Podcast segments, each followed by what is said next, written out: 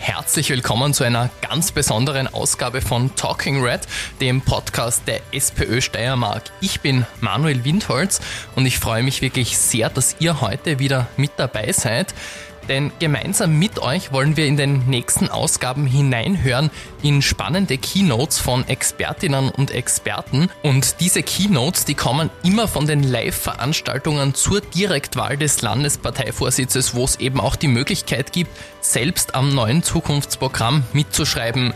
Die Reihe heißt daher auch Talking Red ganz direkt und heute starten wir mit einem, wie ich finde, ganz, ganz wichtigen Thema, nämlich dem Thema unseres Wirtschaftsstandorts. Ist Österreich ein guter Standort? Wie schaut's aus mit Klima und Umwelt? Und vor allem, was bedeutet das vielleicht auch für unsere Zukunft? Genau dazu wird uns heute Markus Materbauer, der Chefökonom der Arbeiterkammer, seine Perspektiven erzählen und ich glaube, man kann wirklich sagen, da wird sicher auch den ein oder anderen überraschenden Punkt geben. Alle künftigen Talking Red ganz direkt Folgen findest du natürlich wie gewohnt hier. Ich würde sagen, los geht's. Ja, vielen Dank für die äh, Einladung hierher. Tolle Stimmung, gute Veranstaltung, zwei äh, tolle Vorredner und ich habe äh, vor allem den Eindruck, dass viel Optimismus äh, im Raum ist. Dieser viele Optimismus, den ich hier sehe, der kontrastiert ein wenig mit der im Moment schlechten Stimmung, was den Standort betrifft. Äh, wenn ich die Medien aufschlage, höre ich, Deindustrialisierung, äh, die Industrie ist an einer Rezession, die Arbeitslosigkeit steigt, äh, Teuerung, Österreich steht im internationalen Vergleich schlecht da, wir haben die dritthöchste Inflationsrate der Europäischen Union, der Wirtschaftseinbruch ist stärker als in fast allen anderen äh, Industrieländern und es wird schlechte Stimmung verbreitet. Das kommt immer wieder vor, diese schlechte Stimmung, und wenn man ein bisschen darauf achtet, wann die kommt, dann ist es ganz oft im Herbst vor den Kollektivvertragsverhandlungen. Da wird besonders gejammert, wie schlecht es den Betrieben äh, geht, wie schlecht es der Industrie äh, geht, wie wir im internationalen Vergleich an Wettbewerbsfähigkeit verlieren. Und deshalb ist es immer gut, wenn man sich ein bisschen an die Fakten hält und anschaut, wie die Daten sind.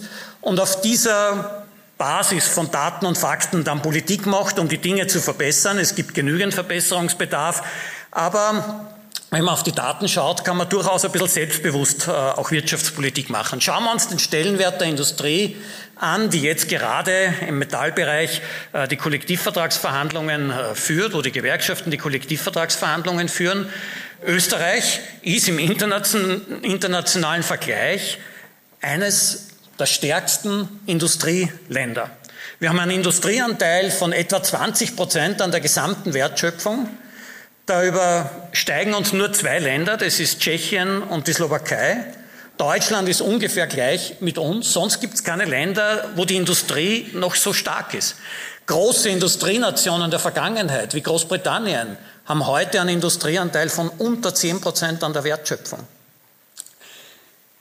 Auch in der Beschäftigung ist es ähnlich. Wir haben in Österreich Industriebeschäftigte im vergangenen oder im heurigen Jahresdurchschnitt kann man schon sagen, es fallen uns jetzt zwar noch drei Monate von den äh, Werten, aber ungefähr 620.000 Industriebeschäftigte, äh, etwa 20 Prozent der gesamten Beschäftigten.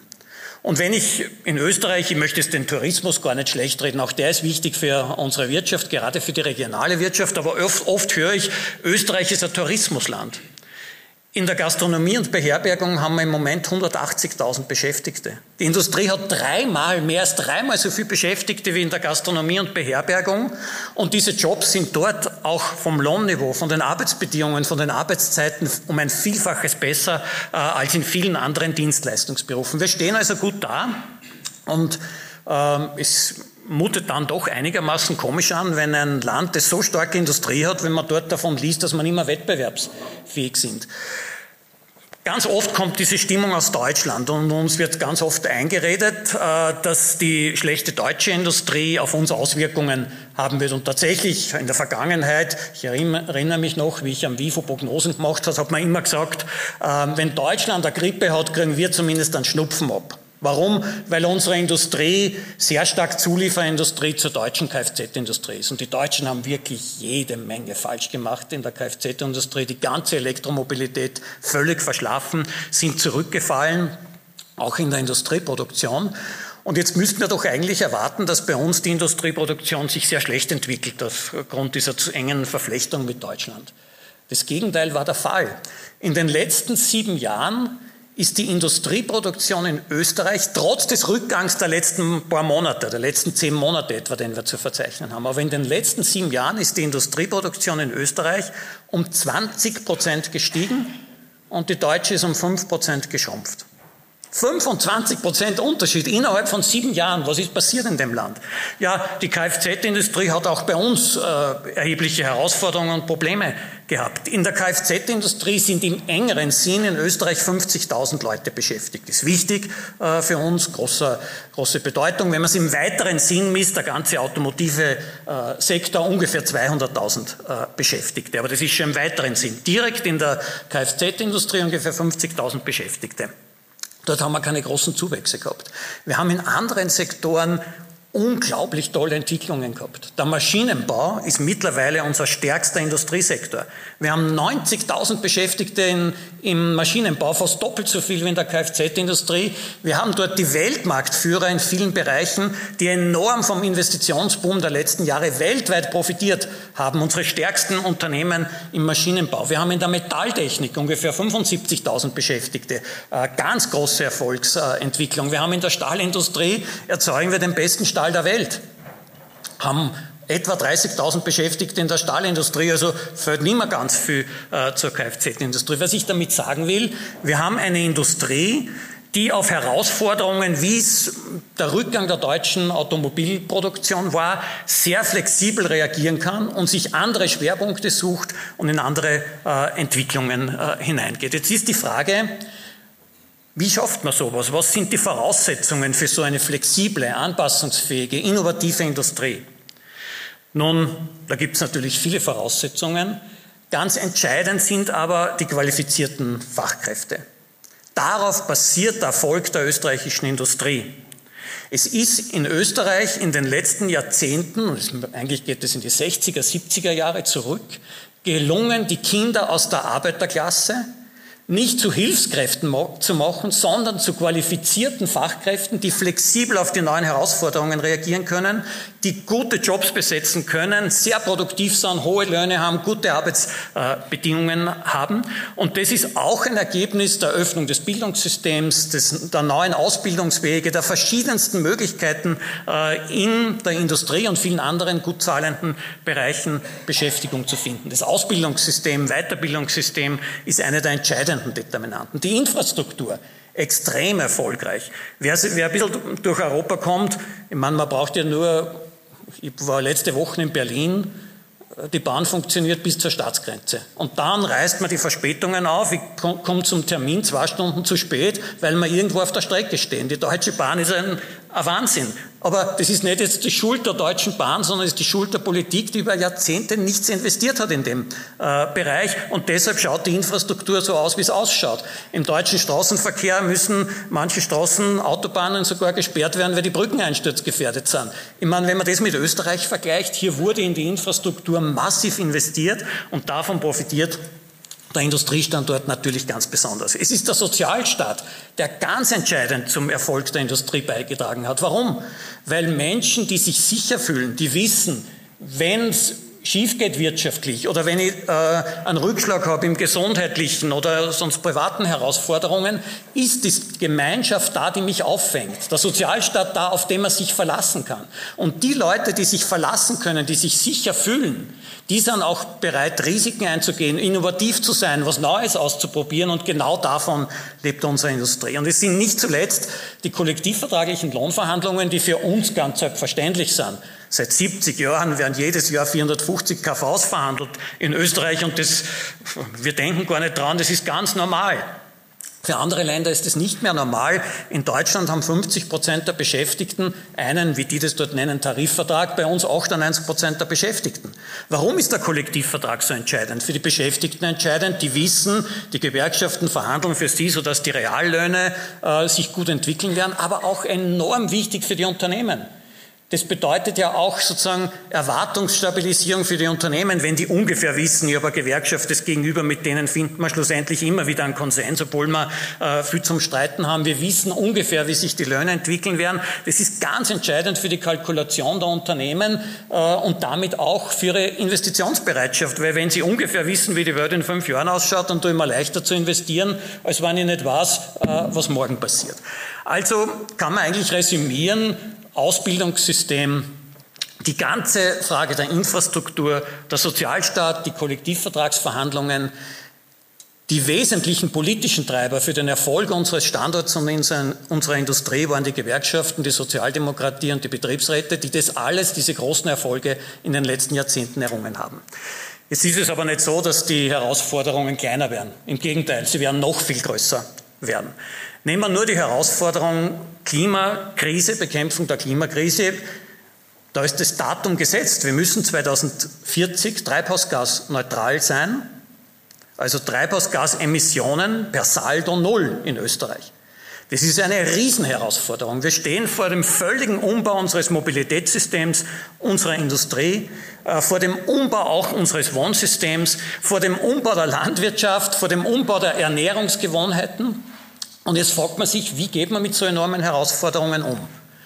Nun, manche gehen in die Verteidigungsstellung, sagen, der Verbrenner muss unbedingt bewahrt werden, äh, es muss alles so normal sein, wie es nicht einmal in den 50er Jahren war. Wir müssen halt den Gürtel ein bisschen enger schnallen, bei den Löhnen ist nicht so viel drin, beim Sozialstaat müssen wir dort und da äh, sparen, wir werden eher länger arbeiten müssen als kürzer.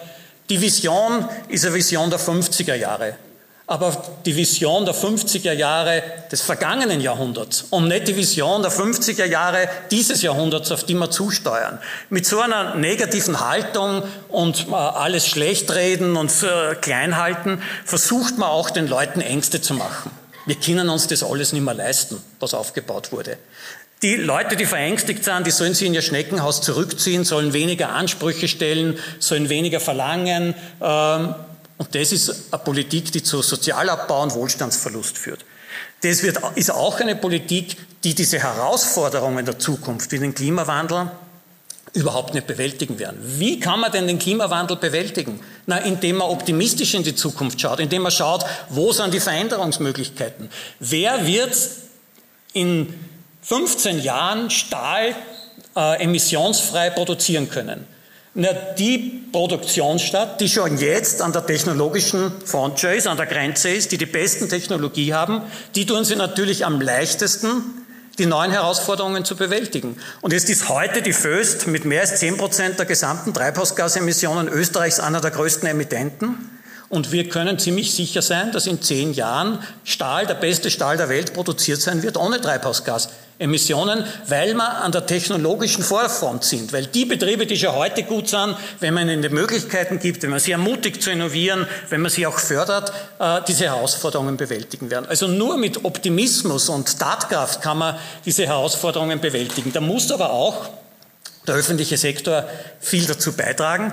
Wir brauchen zum Beispiel ein riesiges Investitionsprogramm im öffentlichen Bereich. Also wir haben äh, Berechnungen angestellt, dass wir bis ins Jahr 2040 um die Klimaherausforderungen zu bewältigen, im öffentlichen Bereich zwischen 40 und 70 Milliarden Euro zusätzlich investieren werden müssen. Und alle, viele Dinge, die der Toni vorher angesprochen haben, fallen da hinein. Wenn wir das Mobilitätssystem ändern müssen, ja, das bedarf riesiger öffentlicher Investitionen. Ja, wir müssen äh, die ganzen öffentlichen Verkehrsmittel ausbauen. Wir haben gesehen, wie wichtig die Radwege und alle diese Dinge in den Städten und Gemeinden sind. Wir müssen Fußwege äh, ausbauen. Wir müssen das Energiesystem völlig umstellen. Wir brauchen äh, auf jedes öffentliche Dach eine Photovoltaik. Wir brauchen mehr Windkraftanlagen, wir brauchen bessere Energienetze, alles riesige äh, Investitionen. Wir brauchen im Wohnbau einen leistbaren und ökologischen Wohnbau und da muss man heute investieren, damit es die nächsten 100 Jahre hält. Also enorme öffentliche Investitionen, die finanziert werden müssen, aber die vor allem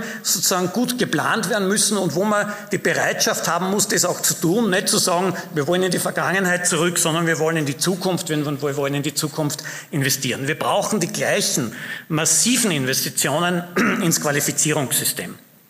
Die guten Industriebetriebe suchen im Moment dringend Fachkräfte und es ist entscheidend, dass sie diese Fachkräfte bekommen, weil nur so können sie diese technologischen Neuerungen auch schaffen.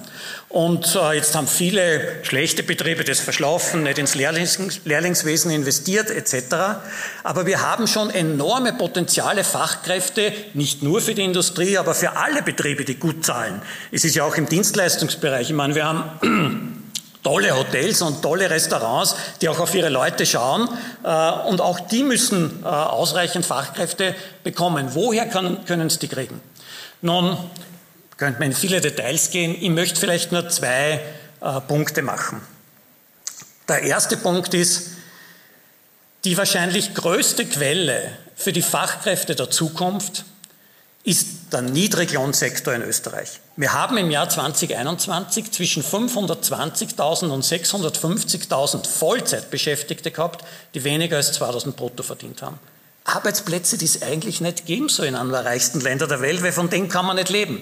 Wie kann es uns gelingen, Leute in der Niedriglohnbeschäftigung in die Jobs zu bringen, die eh dringend sozusagen besetzt werden sollen, wo man gut verdient, gute Arbeitsbedingungen haben? Wir brauchen ein völlig neues Qualifizierungssystem. Wir brauchen ein Vermittlungssystem, das Beschäftigte aus schlechten Jobs in gute Jobs bringt. Wir brauchen den Einsatz eines optimistischen, vorwärtsgerichteten, hoffnungsvollen Arbeitsmarktservice, das genau diese Aufgaben erst einmal einmal äh, erfüllen muss. Die zweite große Gruppe, und es ist ganz entscheidend, dass auch die Sozialdemokratie darauf achtet, sind die Frauen. So viele Frauen würden gern mehr Einkommen haben, eine eigenständige soziale Absicherung haben, weniger Abhängigkeiten haben, würden sich auch gern selbst verwirklichen können äh, im Job, würden durch gutes Einkommen auch eine gute Basis für ihre Kinder äh, gern schaffen. Wir haben etwa 200.000 Teilzeitbeschäftigte Frauen, die im Durchschnitt 20 Stunden arbeiten, die so sagen, sie würden gern sofort auf mindestens 30 Stunden aufstocken. Warum können sie es nicht? Betreuungsverpflichtungen, alle die Dinge, die wir kennen. Wenn es uns gelingt, in die Kinderbildungseinrichtungen so zu investieren, dass jede Frau und jedes Kind einen, ein Recht auf einen Betreuungsplatz hat, und das gilt jetzt nicht nur im Kindergarten und in der Krippe, das gilt genauso für die Volksschulen, Kinder, wo wir großen Nachholbedarf haben. Enorme Herausforderungen, die hier äh, vor uns stehen, aber die man auch erfüllen kann. Und dann haben die Frauen die Möglichkeiten, Jobs anzunehmen, von denen sie gutes Einkommen haben, eine eigenständige soziale Absicherung haben und wo die ganze Familie äh, auch davon äh, profitiert.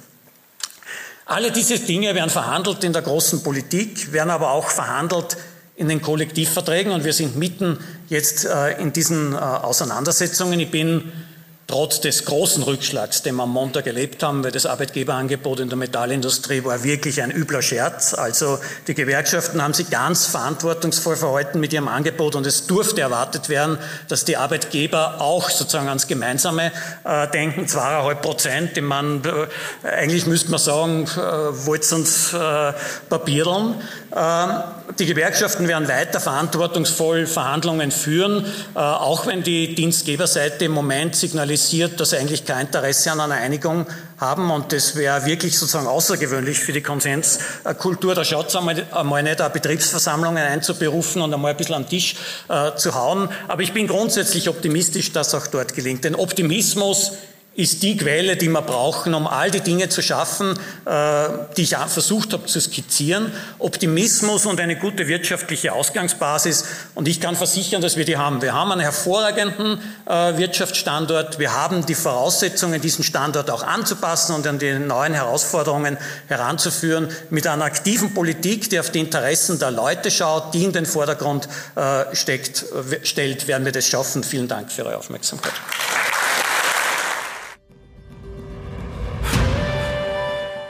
Wirklich spannend. Ich hoffe, liebe Hörerinnen und Hörer, dass diese Talking Red ganz direkt Folge auch für euch die ein oder andere neue Perspektive mit dabei gehabt hat. Ich glaube, man kann sagen, der Wirtschaftsstandort in Österreich, der steht ganz gut da und ist auch für die Zukunft eigentlich sehr gut gerüstet. Wenn du die nächste Keynote auf keinen Fall verpassen oder vielleicht sogar live erleben möchtest, dann schau doch einfach rein unter steiermark.spoe.at slash Zukunftsprogramm.